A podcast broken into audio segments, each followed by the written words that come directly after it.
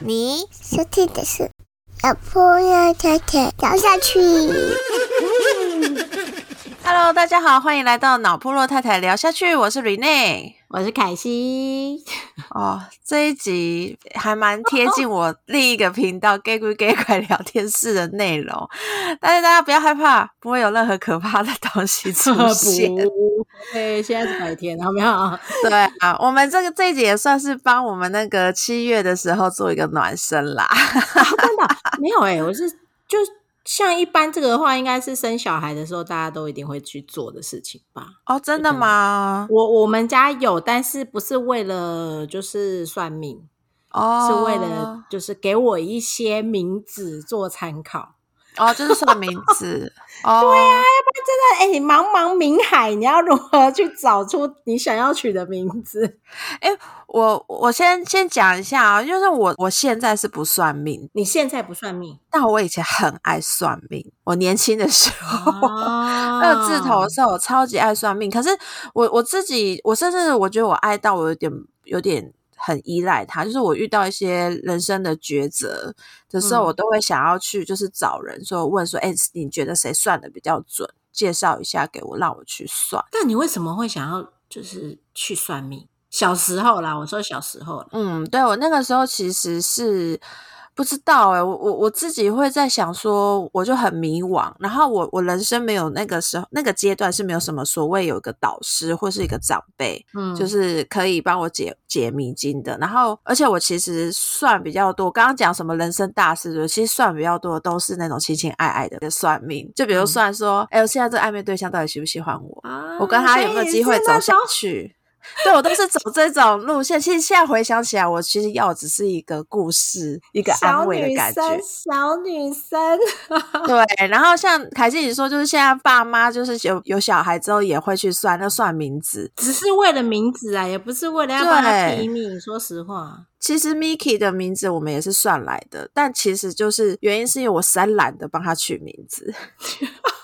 大家都一样，茫茫冥海难找。对，然后我我内心没有一个想法，所以我就想说，哎，那就用八字批一批好。然后现在老师们都很都非常弹性，他就会给你很多很多字，啊，对。很多字库让你去拼拼凑凑，然后排列组。其实我跟你讲，他们也知道你只是要请他帮你找一些吉祥的，就是适合他这个八字或者这个生肖，然后吉祥的字，你自己也会想去拼出一个你觉得念起来顺的。对对对，所以我、啊我们后面就是就是算命之余，我就有点类似这种功能，是帮我解决一个问题。对，就对我也是。就跟跟小时候想要听个故事的那个感觉不太一样。可是我我其实最小最小有印象去算命的时候，其实是我妈妈带我去的。哦，对，然后那时候我记得，其实那个那个算命仙好像在南部真的很有名，但是我只记得那个时候，我那时候是高中，然后准备要准备要考学测之前，然后那时候我妈就就不知道为什么就突然就说：“哎、我我我带你去个地方。”她也没跟我说是去算命，然后我们就嗯去一个庙里面，然后就那个庙口就很多人就是坐在那个板凳上面，就等人，就是在等什么，就很像挂号，你知道吗？就是。是很多人在排队等挂号，然后你有拿一个号码牌在等，然后我那时候就一直在想说这到底在干嘛，然后就看到很多人就开始就是被叫到号码的人就开始写写写一个红单子，然后再到那个神明的那个供台那边，然后就开始把那红他写写好的红字贴在上，就是放在供桌上面，然后开始卜卜啊，然后然后旁边就有一个很像道士还是庙公的人在跟他男。就是讲讲讲讲一些话，然后那时候想说，哎、我妈是要来带我来修家嘛？嗯，对，然后结果没有，我就轮到我们的时候，我们也做了类似的事情。结果我们做完这件事情的时候，就被引领到另一个旁边的庙旁边的一个小房间，然后里面就有一个瞎子坐在里头。哦，所以你是感觉好神奇，很像那个电影里面那个 很奇怪的地方。对对对，他我我有点忘记他，反正他在南部的乡下，我只记得我妈很难得开车，因为我妈其实是喜欢骑机车，更胜于开车的。但是那个地方真的太远太乡下，到我妈必须开车带我去。嗯，就骑机车会太太累了，我就记得开好久好久才到一个，就是我根本不知道那边是哪里，可能是麻豆吧之类的台南县哇的地方，然后去专门程去这个庙里面，然后找那个瞎子，就是那个瞎子问事情。然后那时候我妈就是一坐下来，然后就开始噼啪跟他说我们家发生的一些，就是我我爸跑路啊，什么什么之类的事情该怎么解决啊之类的。嗯对，然后我那时候其实我妈问很多，因为我那时候其实根本就不在状况内，所以很多细节我其实都虽然我已经就是高三的，理论上记忆应该要很深刻，可是我真的忘记我妈到底实际上问了什么。然后我只记得她就是那个问到我我的这一个，就是问到。就我妈就说：“哎、那我女儿的那个，你帮我帮她看一下，她有没有机会考上好大学啊之类。”然后那个瞎子就跟我说，就是跟跟我妈说：“你女儿第一第一次考试是不会考到自己想要的学校。啊，”我那时候超登了，我想说：“哈，那我现在念书在念什么？为什么没办法第一次就考到我想要的学校？”然后我妈就吓了一跳，说：“哎、可是她很用功，很努力念书、哎，然后真的考不到自己想要的学校嘛？”那个算命先说，他如果要走那个传播，哈，就是要重考啦。啊，所以所以你你你我根本你第一个志愿是要做传播吗？对我那个时候是想要念大众传播，就是什么哦新、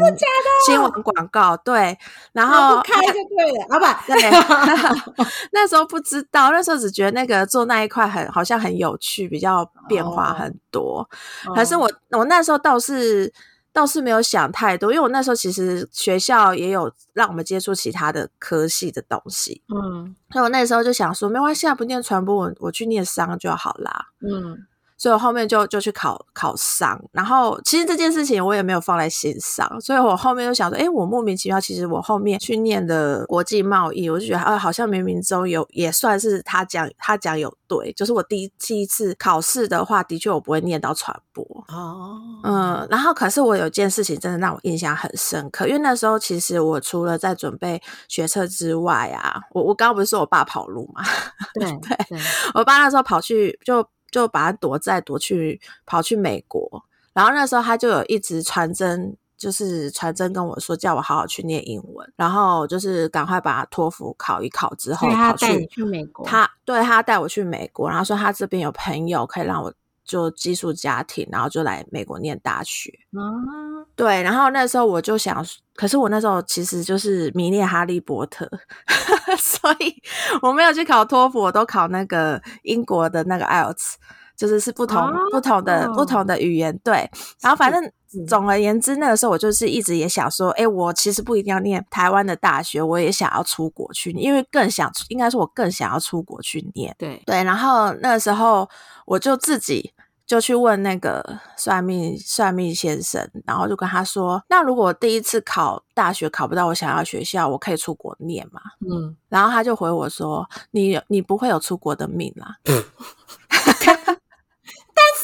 我哎，等一下，你不是有出国读书吗？这就是我我我就是想要说的，就是我这一次的算命经验其实很反骨，就是嗯他就跟我说你没有出国的命的时候，我就想说好，老娘就要出国给你看。所以你是为了他，你才去出国念书的吗？哎、有点有点类似，可是我为了这件事情也有嗯吃了苦头。我那时候就想说，我要很反骨，我要反抗这个你给我的预，就是这个预言。我比如说，那嗯算命先后面讲的其他事情都超准，只是我我现在记不起来细节，所以我就，而这件事情我真的印象非常深刻，因为我就是为了要抵抗，我就说我才不相信你讲的，我我就是要出国念书，所以我大学那个时候申请入学，我就选了一间那个大三规定一定要出国去修学分才可以毕业的一个科系。哇，好酷哦！对我那时候就想说，我如果没有出国，我根本就毕不了业，然后我就不嗯相信我没办法出国。嗯，我就硬填了，然后那时候我我爸我爸就知道，哎，我没有要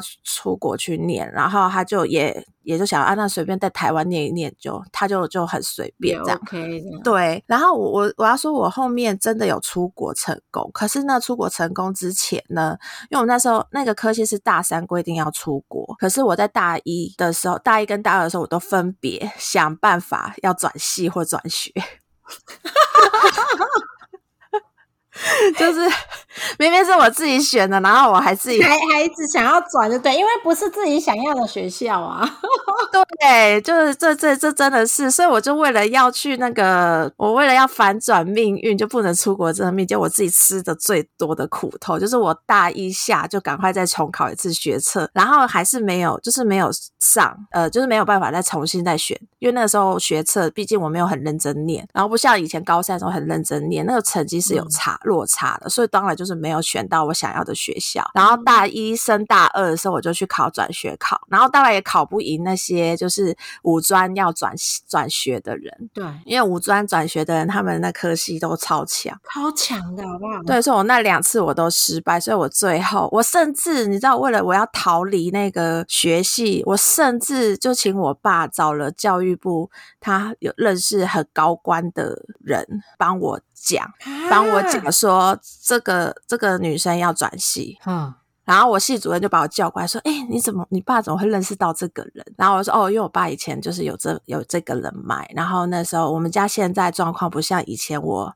填志愿的时候这么好，所以就请他想说能不能说请让我可以顺利转转系或者是或者是转班，因为那时候其实那个学系有两两种班，一有一班是不用去国外修也可以毕业嗯，对，然后就那个系主任就跟我说，我说，他就说我懂，我知道你的难处，我也很想帮你，但是不好意思，这个系是因为有跟国家政府签约，要有这样的学程，我才能开这个系，所以我不能有任何对，所以我不能有任何的例外让你转出去。哇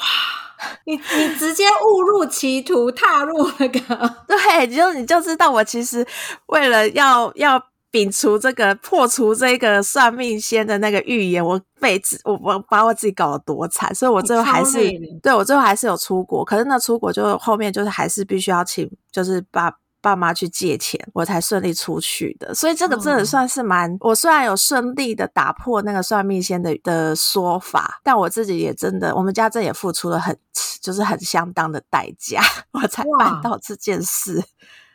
但听起来真的很曲折哎。对啊，然后我觉得还有另一个他讲的，我有印象很准的是，就是嗯他他就也有想，就是我妈那时候，因为我只有我一个女儿嘛，然后他就知道说我在我第一次考大学不会考到自己理想的学校，然后他就问说，哎，那我女儿是不是就就留在台南念书就好了？嗯，然后就那个算命先也是，就是直接。跟我妈说，你的女儿啊，注定会离你很远，你不要想了。他哎、其实我真不太懂他们到底是什么依据哎。对啊，真的是为什么会知道小孩会离妈妈很远呢？我真的，但是怎么会好像有点准欸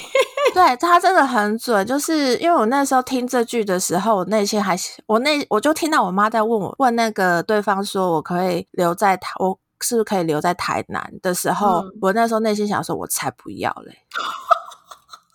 我就是要选台北的学校，我那时候都是满心都是这样想，然后反骨。对我就是很反骨的人，然后后面就是，所以我那时候本来就就就想说，我妈这个问题是我的答案我都知道，因为我本来就打算打铁的心，我就是一定要去念台北，而且离台南很远很远，就算不是台北，也要一定是中部以上。所以我那个志愿全部都写台北的学校，我好像没有选我中中部，我连中部都没选。对，然后然后那个时候我后面也觉得那个算命先他讲的很准的原因，是因为其实我后面毕业后出社会出社会几年后。我真的有想说回来台南工作，陪在我妈身边的时候，然后我那时候就所有台南的履历，我我是一个求职很积极的人哦，我就是一天一定会投个十个十十件履历以上，每天求职的话，我不是会那种就是哦很懒散，就每天投个一两封，然后也不去改履历表。然后就是爱投不投的，所以都找不到工作。没有台南的履历，我投超多，每天都投十封以上。然后我找了快一个月都没有任何的台南公司的面试给我。啊，怎么可能？对，然后我那时候就想说，我也不能一直待在家里当米虫。嗯，然后我就想说，那我还是投个几间台北的试试看好了。我就嗯大概只投了三间。职缺三间都马上隔天打电话来问我要不要去台北面试，然后台南五十五六十个职缺没有一个来找我，连面试电话都没有哦。真的很扯，超级扯。然后我那时候就真的就觉得，对啦，那个算命先说的对，我真的注定跟我妈没有没有一起，就是可以一起常住的缘分。对，所以我觉得这个这也是我觉得我因为可能有些这些的因缘，所以我后面对算命，就是我二十几岁的时候对算命，就是会觉得，哎，其实是真的有很准的、很准的那种的状况会发生。所以我就就有时候就是会心灵很脆弱的时候，就会希望说，哎，可不可以有人就是指点我迷津？所以我其实长大后真的是也是找找超多就是算命算命的地方去算，嗯，但是我觉得。我那时候找的算算命的对象，其实很多算很多种算命，就是最常找都是塔罗牌。塔罗牌就是最多，然后刚好就也会都会遇到有朋友，他可自己学塔罗，然后就我就会请教他来帮我算一下。然后可是我我后面又觉得塔罗牌其实讲的东西又都很很抽象嘛，就是虽然有很准的，可是就不会到我我以前小时候那个我妈带我去那个庙口算的那么准。他那个感觉很像铁口直断哎，对他其实是问事的，就是帮人家瞧事情的地方，就好像如果你有一些冤亲债主，你也可以去。找找他问事的地方哦，对，所以我妈那时候应该是被我爸跑路这件事情弄得很困扰，才辗转问到对，才去那边，然后顺便问到我我的地方这样子，对，然后我后面就是也是因缘际会，我其实那时候我忘我有点忘记，我好像也是因为求职的关系，我就一直想说我怎么都找不到好工作，然后那时候我就跟我朋友很无聊，就跟他聊。就是跟以前高中的好朋友聊天，然后我们其实也很久没见了。然后他突然就跟我说：“哎，我有一个就是演艺圈都说很准的一个问世的师兄，你要不要去试试看？”嗯，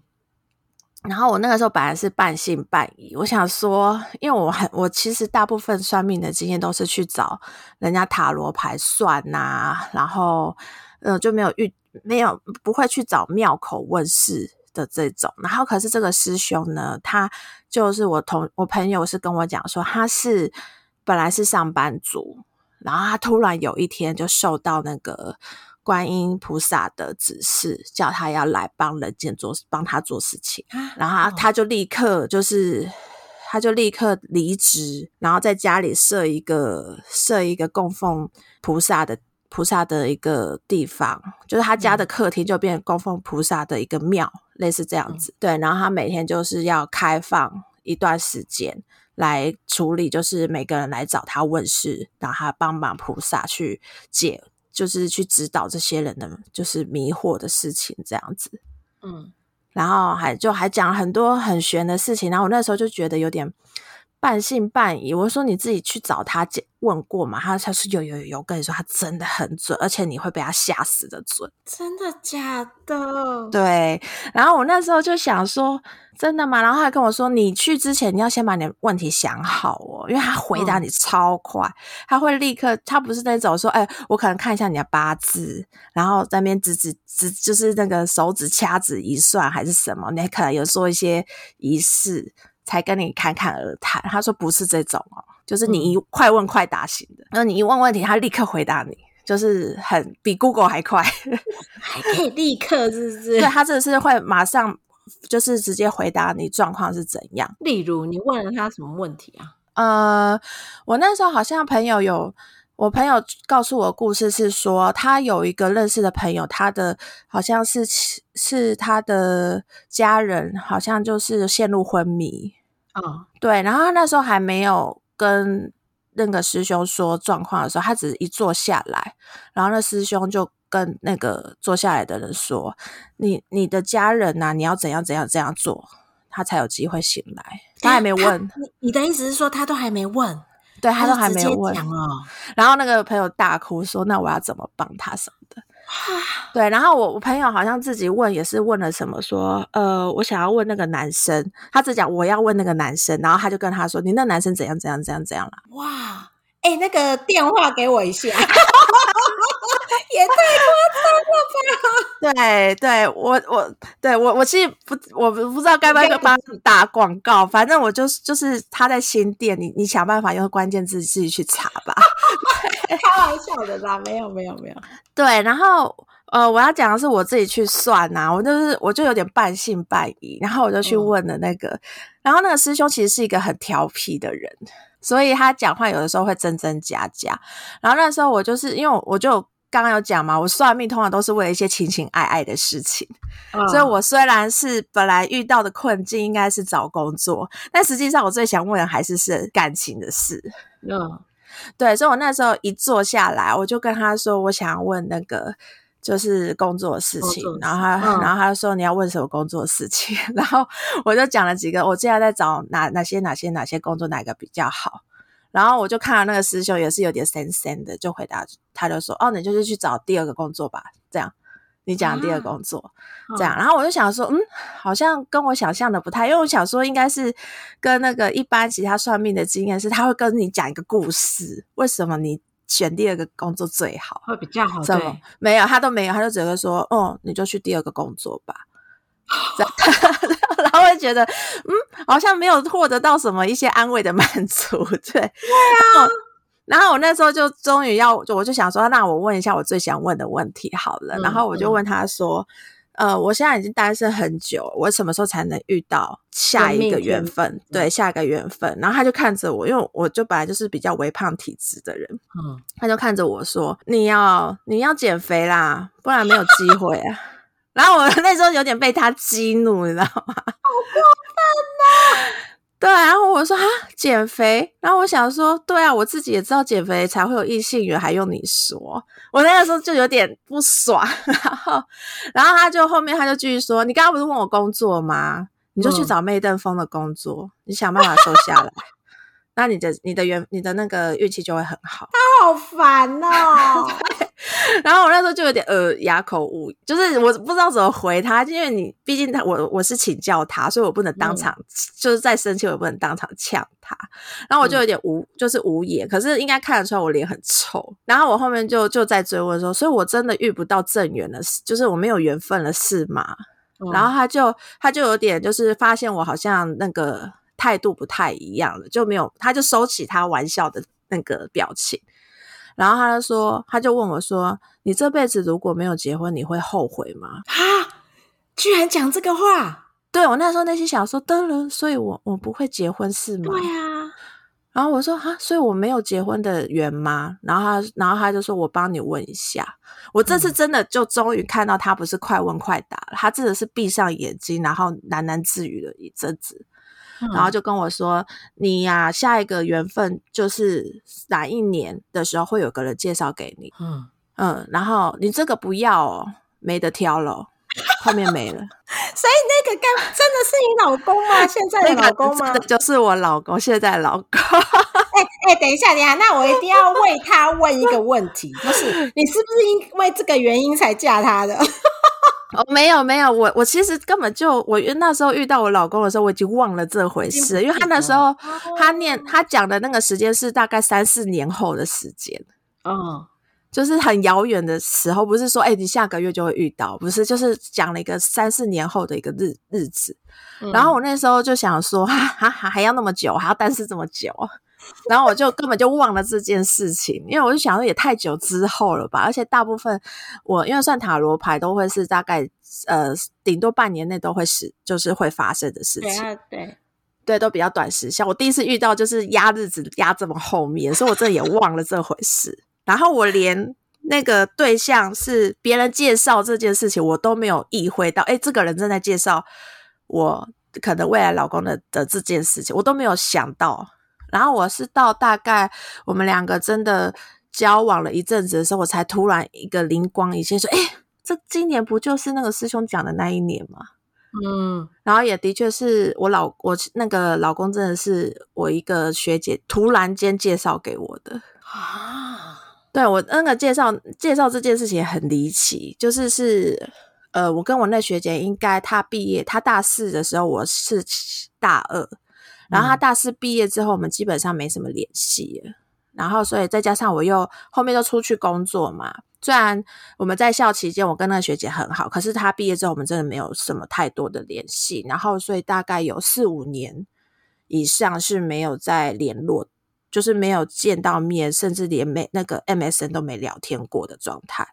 然后我那时候就刚好是从韩国度假打工回来嘛？好像是对，然后嗯就在找工作的时候，我就开了 LinkedIn，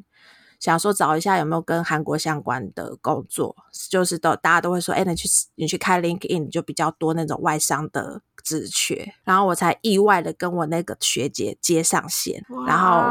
然后我真的就是就是跟我那学姐瞎扯，我就说，因为那时候我在游戏产业，然后我就跟她说，哎、那你有认识游戏产业的人吗？然后她说，哦，有有有，我有一个。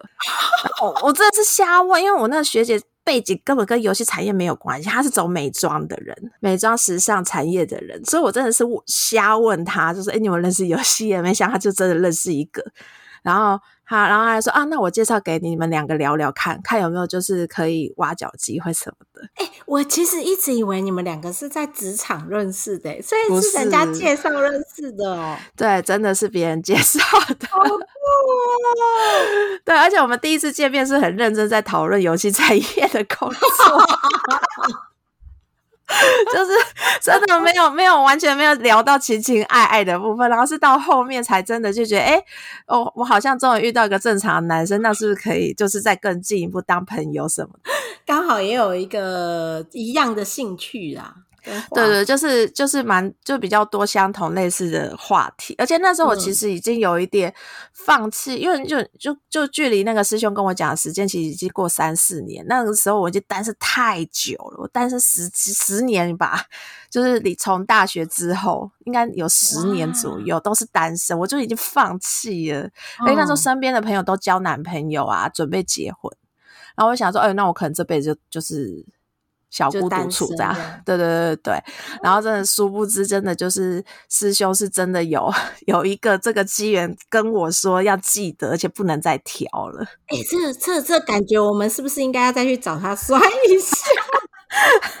可是我没什么，我我我最后一次去找师兄问事的时候，他有刁了我一句，怎么了？他又刁我说：“你这个人就是无事不登三宝殿了。”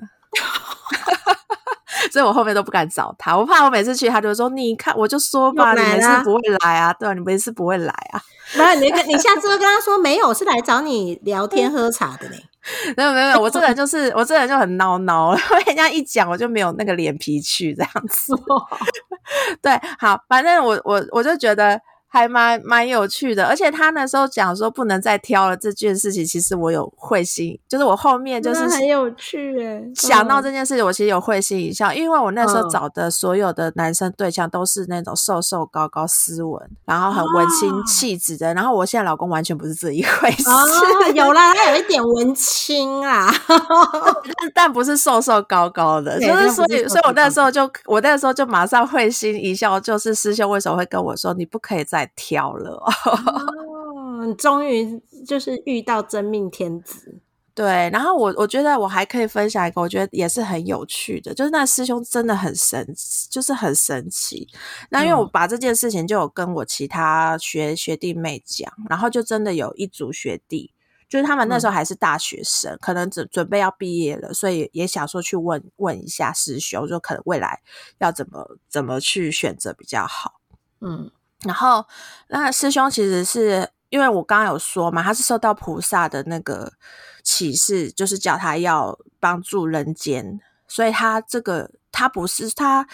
让大家问世，他不是为了要赚钱，他也不是要为了要扶持一个庙，哦然后就可能会有很多呃，像一般我们可能去一般的庙问是说，哎，你可能呃做法多少钱，问问题多少钱，然后你要做什么仪式是多少钱？他完全没有。然后所以像一般可能说，哎，你你跟他咨询半小时多少钱？这种东西也都没有。所以嗯那时候就是对那个那个学弟学弟他们来说，他们就就大家就觉得，哎，他听说他很准，就想说就骑赶快骑机车去上山找他。然后在骑机车的时候，他们两个就就突然想到说，哎，所以算命到底要带多少钱呐、应该多少还是要给吧？就是突然嗯想、想到这件事情，然后他们，然后他们就就在骑，因为那个师兄是在山新店的一个山上，然后他们在骑上去的时候都在讨论说：“哎、我们要带多少？可是你现在有多少现金？”然后说：“我只有两百耶，因为刚刚都去买那个贡品了，因为那个那个我刚刚有说嘛，师兄其实是有供奉菩萨在他的那个房子里。”嗯所以你上去吧，就都还是会说，哎，那记得你要带贡品上去，要供奉菩萨，然后多嗯少都没关系。那个时候是这样讲，然后他们说，哦，我我钱都拿去买水果，我没有钱呢、那我们等一下会不会包红包很尴尬什么的？他们就有点就有点心虚心虚的，然后想说，可是也真的不知道要多少钱，然后反正他们就想说，哎，先。反正都骑上山了，对，去了再说。嗯然后他们就就是停完车，然后去开那个师兄们，因为师兄他的问世的地点就是在他们家那个一楼的客厅，所以你一开门就会看到他本人坐在里面，就是就是开门就见山这样子。所以那时候那个学弟想说，哎、里面有已经有上，就是可能上一批正在问世的人，然后他们就想说，哎、那就先去拜菩萨，然后再再再可能偷问谁说，哎、这个到底我们要包多少什么的。嗯，然后他们才一开门，不就我不是说一开门就会看到师兄嘛？对，然后师兄就跟他们，就是他们他一进来，他就师兄跟他们说，你们算命不用，就你们问事不用钱，带水果就好了。好恐怖哦，对，好害怕哦，我不敢带你去，跟我一起去跟他找他。等一下我我一进去，他先说别的事情。就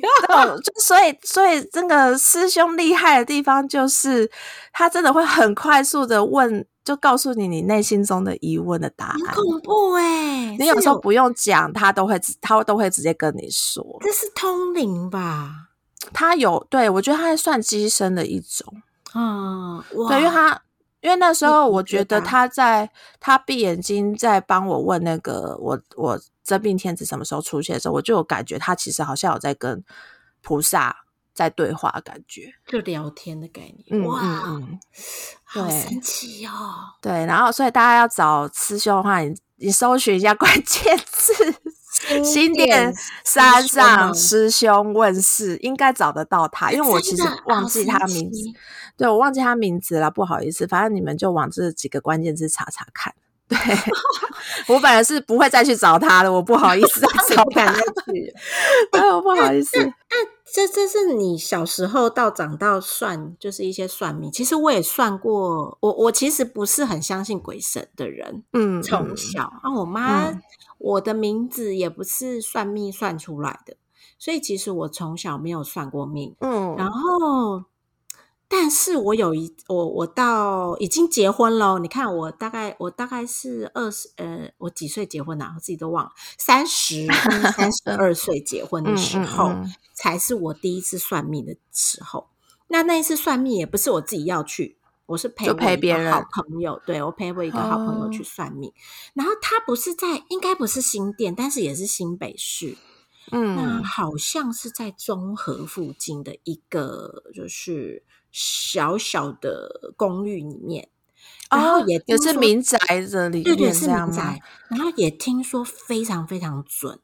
那但是嗯它的算法还蛮跟你们不太一样，就跟你刚刚描述的方式不太一样，就是嗯你要先给他你的八字，嗯对，给完八字以后，他才会刚开始帮你算命。那我我我我大概讲一下，就是因为我朋友去算完之后，就换我了嘛。嗯，然后我我就把我的八字给他，给他之后呢，他就没有，我就没有给时辰哦，嗯因为我一直觉得给人家时辰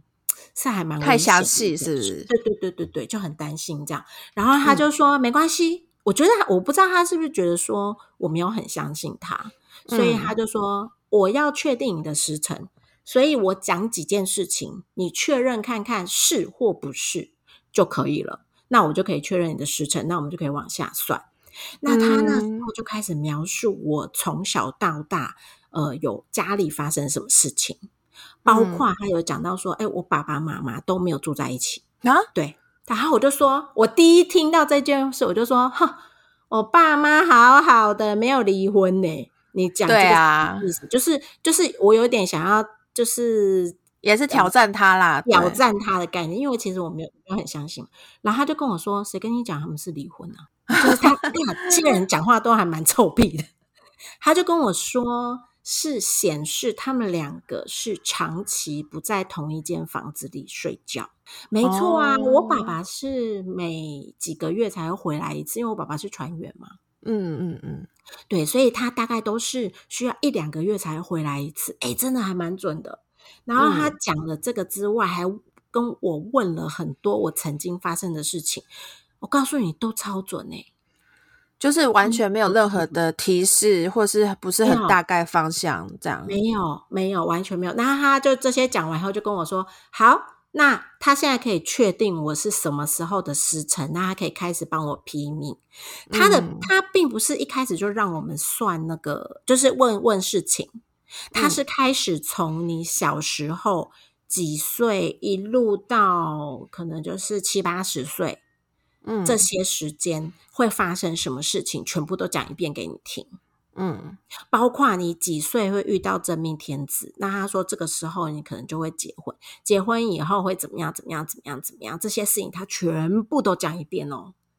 哦，真的帮你算的很完整诶。对对对，然后最好笑的是，他讲了呃，一开始说我我就是要读书的一些状况的时候，他就停下来，然后看着我说：“你不用抄的吗？”我就说：“啊，所以我要拿笔记吗？” 就没有，就一般人应该会立刻拿录音机出来录，或者是什么。他说一般人会拿录音笔，或者是因为我们那时候是录音笔啦，就是手机或录音笔，然后或者是用笔记抄下来，但是我从头到尾都没有抄。嗯，然后他就拿出一张纸，跟你自己 记笔记。跟我说：“你要记笔记哦，我只讲一次，我不会再讲第二次了。啊，下次来问我也不会再讲了。”然后我就很认真说：“哦，好，那我就赶快记。下来。对，我就很认真写。然后他那时候就先问我说：“你结婚了没？”然后我嗯还跟他说：“你说嘞。”就很坏。然后他就跟我说：“你结婚了，然后除非你真的没有结婚，那你这辈子就不会结婚了。”啊，对啊，还好我那时候是我真的刚结婚没多久，那他说、他就马上跟我说，呃，他建议我现在如果在考虑要不要生小孩的话，建议我马上就生。啊，为什么？我第一个想法就，哎，怎么会知道我现在正在考虑我要不要生小孩？因为你也哦知道，我本来是不婚不生我之前有讲我哦不婚不生的人嘛。可是后来因为发生我老我老公跟我发生一些事情，然后我就想说结婚可以跟他就是有两个人一起过这一辈子。可是我那嗯时候的确对于生小孩这件事情还没有做最后的决定。然后嗯他就跟我说，他建议我在今年就要怀孕，要不然会有两个状况，一个就是我老公会直接外遇，啊，然后第二个就是我就再也生不出小孩了。就没有这缘分了。对他说，如果我今年不生小孩，我就不会有小孩；但是如果我今年生小孩的话，我就可以，我要生几个就有几个。要生第三个嘛？不要不要不要，我两个两个恰恰 好，分两个就可以了。然后然后我那时候就想说啊，真的、哦，所以我要马上就是生小孩。他就说，对我直接帮你决定。然后他就跟我说，还有外遇这件事情啊，千万不可以跟我老公讲。他跟我讲这件事，他说我老公是非常铁齿的人，真的，他我老公真的蛮铁齿的。那他说，嗯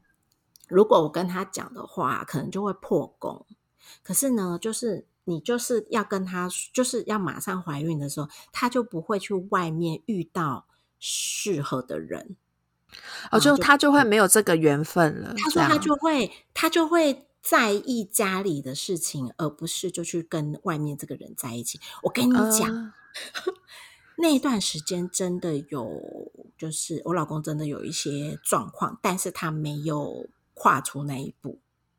就哦，就他真的有人主动找他就对了，，而且我是第一次看到那么主动的女生，嗯，就是包括搬家还是什么，就是都叫他去、欸。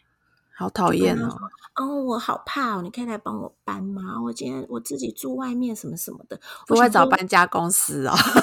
你你是怎样？你是在外面欠很多钱还是怎样？对啊，怕什么？可是因为那时候就是我就听了这个算命说，OK，那要不然我就真的呃怀孕这样。可是因为我那时候本来就有想要怀孕，但是还在挣扎当中。嗯，然后这些，然后他就一路就是讲到说，我到几岁的时候会有一第一次的签约。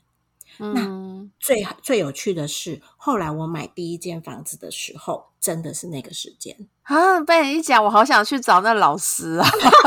哎、我们两个交换是不是？没有，我跟你讲，这些都是回来看的时候你才想起来的。不是因为你有小记小本子吗？对对对，我跟你讲，我那个小也就是他拿给我的一张纸，我其实是放在就是很隐秘的地方，我其实已经忘了它了。哦，然后后来是我要帮我女儿批名字的时候，我想说，哎，她有没有这个就是批有没有讲有没有聊到这件事情的、啊？对，不有没有批名字的这个服务，然后我才去翻之前的东西，然后我就找哦到了那张纸，然后就看到了那一个时间后面就是写买房签约这件事。哎，所以他帮你批到几岁啊？他大概帮我批到八十，哦他这么后面哦，他就说你差不多就这个时间，啊然后就嗯对他就是一路这样子批下去。啊！如果我只批到五六十，那不是很那个吗？但是他没有说你八十就我八十就会 over 啦，他只是说就不会有特别的事件发生。不是啊，因为如果他就是最后无可跑去问他，然后老师就说：“哦，你五六十之后就应该没什么了。”我就会嗯，所以不会再发生任何事了？我后来听说他这个有点像是所谓的紫微命盘，就他好像是看你的紫微命盘的那个显示的哦状态。哦，对对，紫薇好像是可以，也可以知道你过去会有遇到什么事件之类的。对对对，然后包括你可能适合什么样的产业或者是什么，它上面其实都有。哦，就也不太像我那个师兄那样，他是真的神明跟他讲的。对，所以我的我的跟你的有点不太一样，我们两个如果交换一下是很 OK 的。我那个我那个真的是你要有所本，你再去问他，不然你会就是什么都问不到，你不需要给他不需要，不需要。嗯。你就是去去找菩萨说你你今天有有有问题想请教，然后请师兄帮忙，这样就好了。可我就不知道我要问什么啊。对啊，所以我才说你有要有所本再去问他，不然你就会坐在那边，然后他马上可能三两三言两语就把你解决完了，然后你就呃哦，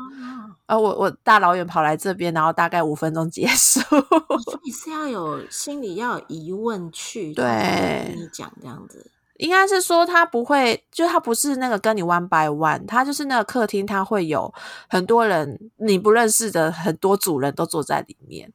然后哦大家就会是要要跟老师那个发问的那种，你要一举手说，哎老那个师兄，我想问一下，我怎样怎样怎样怎样怎样。所以如果你没有问题，他他就会马上处理继续处理下一个人，他不会等你。嗯，对，所以如果比如说你根本没有什么问题，真的也不要花花时间他那上个时间去。过去，虽然他是不需要包红包的，对，就有点就有点浪费彼此时间。他就会就会说，哎，那你没问题的话，你就先走吧。哦，呃，就是就是赶快再换下一组，其他可能很多人有其他的疑惑，这样。嗯，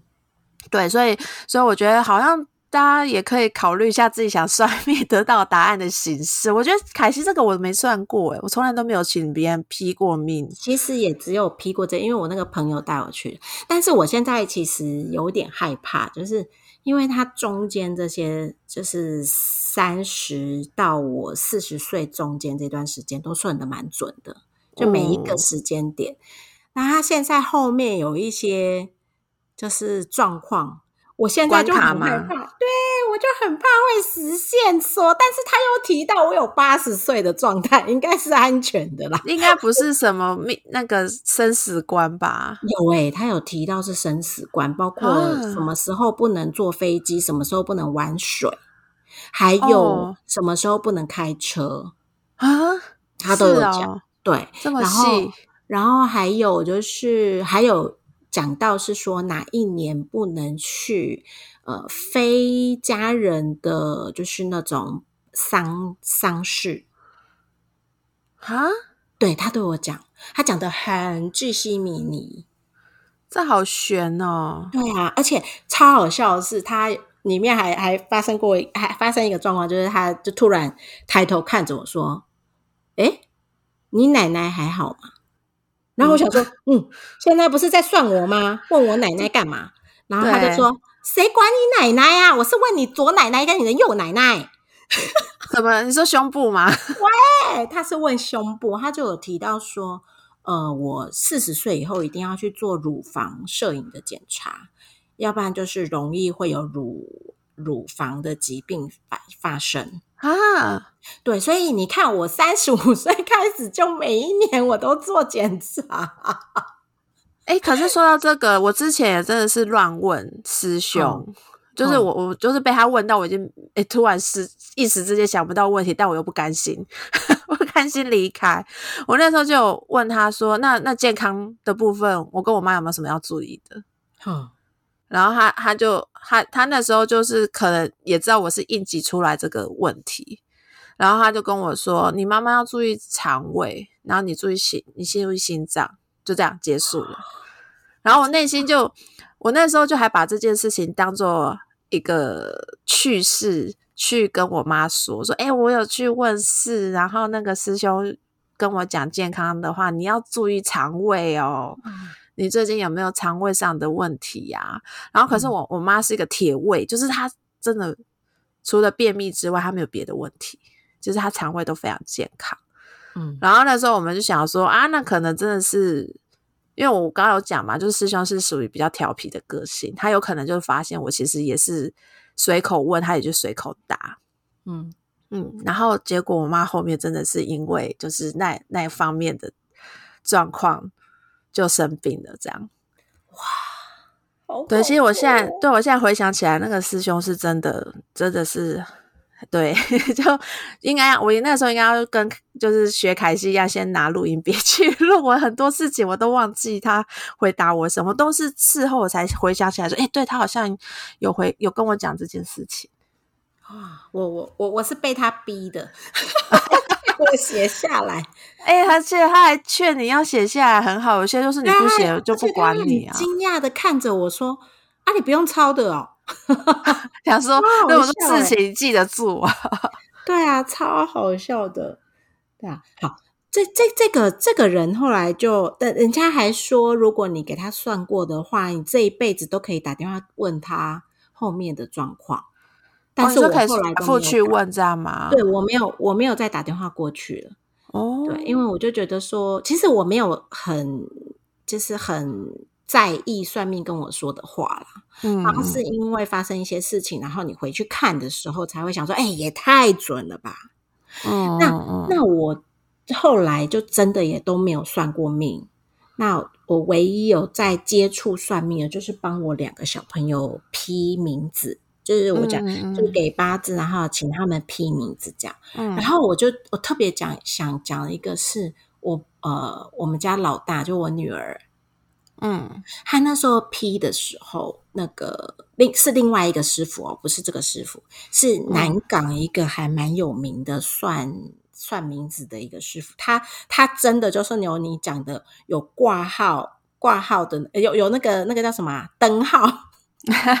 就是他会亮几 号，他说哎几号请入请入室这样，对对对，真的就是这种的。对，然后我那时候也不是要去听算命，我只是要就是算名字。然后，但是他就帮我算一下，他就看完以后就跟我说，他他建议我呃老大六岁以前都不要接近庙宇，或者是就是跟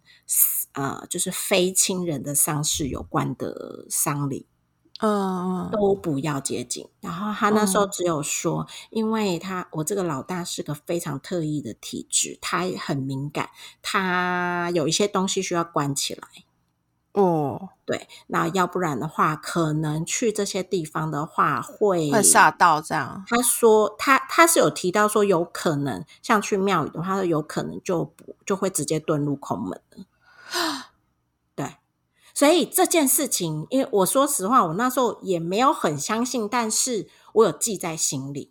所以呃，也刚好，因为我们比较少带孩子出入类似这样的一个场合，除了嗯就是真的很亲密的家人，就是可能是我老公的亲戚的一些嗯部分，我们才会去之外，我们几乎不会让他出席这样子的，比如说就扫墓也不会去这样。哦，没有没有，他从来没有去扫过墓。嗯，对都没有。然后后来你也知道，我女儿是两岁到呃小学之前，她都有一些特别的感应，看得到嘛。嗯嗯嗯，对，那时候我才想说，哇，所以她真的是比较特别的状态诶。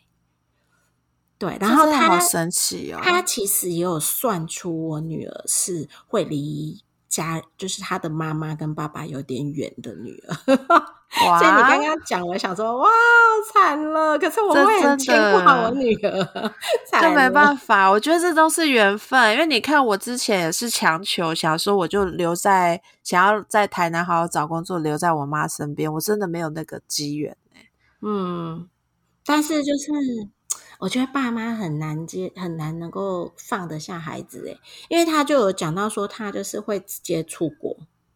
就是哦，这么但是远不是说哦哪一个国家也没有，但是他也没有讲是嫁人读书还是什么，反正他就是说他会离你很远，就不要去牵挂这个孩子。嗯，对，然后我我跟我老公从小就是会觉得说哇，所以我女儿是几岁就要出去了，完全不想管我们的了。天哪！对啊但你应该去找他，你应该可以去找他吧？找师兄吗？哦，你说找我女儿哦？对啊，你找师兄干嘛？师兄我管你。不用了，不用了，我我自己过我自己的生活好了。我现在现在我跟你讲哦，以后有机会我们来讲一个青少年时代好了。哦，我真的觉得现在青少年哦，我真的快要快已经快要不知道怎么跟他们沟通了。我我现在女儿两岁，猪狗血，我也不知道怎么跟你沟通。那你告诉你，等到这个时候更恐怖，他我在会直跟你对对 对杠起来。没有，现在就觉得都是一切都是现世报。我当年怎么对我妈的，我现在就会怎么被 Miki 对待，我就已经很我就是会非常的 peace 的接受这一切，因为这是完全我自己的报应。哎、这个我真的要跟大家说一下。我跟你讲，你当初怎么对你妈的，之后就全部会回归到你身上。对，我也是，因为我上次我女儿发生一些事情，然后我我我就跟我老公说：“天哪，怎么会这样？”我老公就跟我说：“你有没有觉得似曾相识？” 讲过，我跟我妈也曾经有过这样的对战，好烦哦。对，反正就就是平平心的去面对这一切。好，嗯然后我我呃就是最后就要回到说，为什么我现在我以前不是都二十几岁都很爱算命，然后就很依赖嘛，而且我也不是没有遇到很神准的，就是的对象去问事，可是我嗯后面就决定要。不太去算这件事情，就是对这件，就是它不会是我做我呃做决策的关键点。其实原因它有一个很大原因是我接触我本人就去学塔罗牌了。因为我以前真的太太喜欢，就是什么事都问问一下问一下，到我就觉得我再这样花钱去 算去算命很贵，然后我就真的就去拜拜师，然后就去找找一个就是算塔罗很厉害的朋友，然后就是很认真的跟他学，说，哎，我要怎么去接触这个工具。然后我真的算算了，自己会算塔罗牌，我也我也会帮别人算，也帮我自己算。然后其实也大概算了，也是几年的时间。我后面就觉得说，我必须说，算塔罗牌其实是有它准确的地方，可是它更多的地方是在做一些心理上，我觉得比较像心理智商。我我之就是前听说人家讲塔罗牌是有一点展现你现在的心理状态，对，他有点在解释你现在的心理状态，然后你你可能会做出哪一样的行动跟决定，然后这些嗯行动跟决定可能会带来怎样的后果。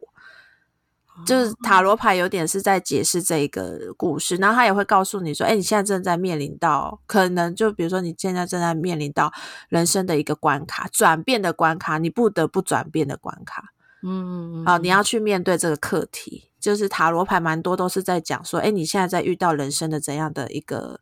课程，然后你要怎么去学习，让你的精神能力更提升起来。嗯所以我后面就会觉得，哎，这个工具虽然的确是，呃，你可以回答你一些就是生命上的疑惑，可是真的更多是去透过这个牌去解释说，哎，我现在的心理状态本来就会做出怎样的行动，然后这行动可能会有带来怎样的后果。所以我后面就觉得，哎，我去问这些干嘛？最后决定的人还不是就是我吗？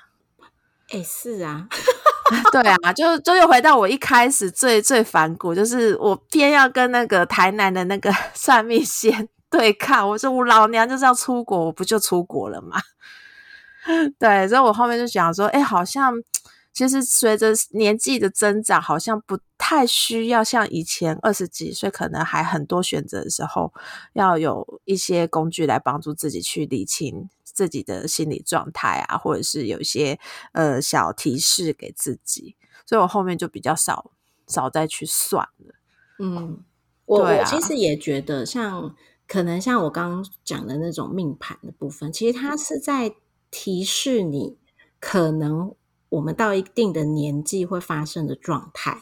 所以，嗯其实可能你自己记在心里，然后最后的选择其实都还在自己身上啊。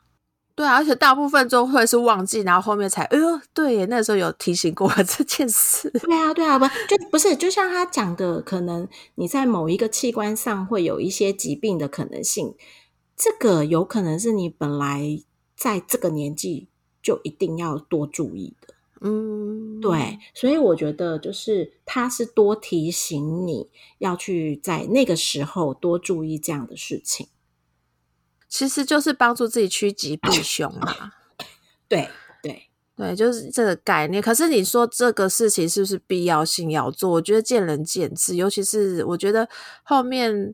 可能我们真的是事，就是接近四十而不惑了。就是有些事情你会觉得，就算知道了，你还是事在人为，就是你还是你由你自己去决定要做怎样的状况。对也不是人家跟你说你就一定必然如此这样。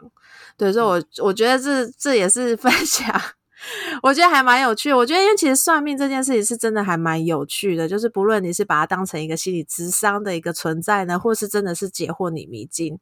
的一个存在，我就是觉得是有这些经验都还是还蛮有趣的，就想说分享给大家。那要不要宁可就是我还我本人还虽然已经不再去依赖这些呃算命啊或者是塔罗牌，可是我自己还是觉得宁可信其有。如果真的今天路上有一个人突然跟我说：“哎、你小姐怎样怎样怎样”的时候，我可能应该还是会选择相信他。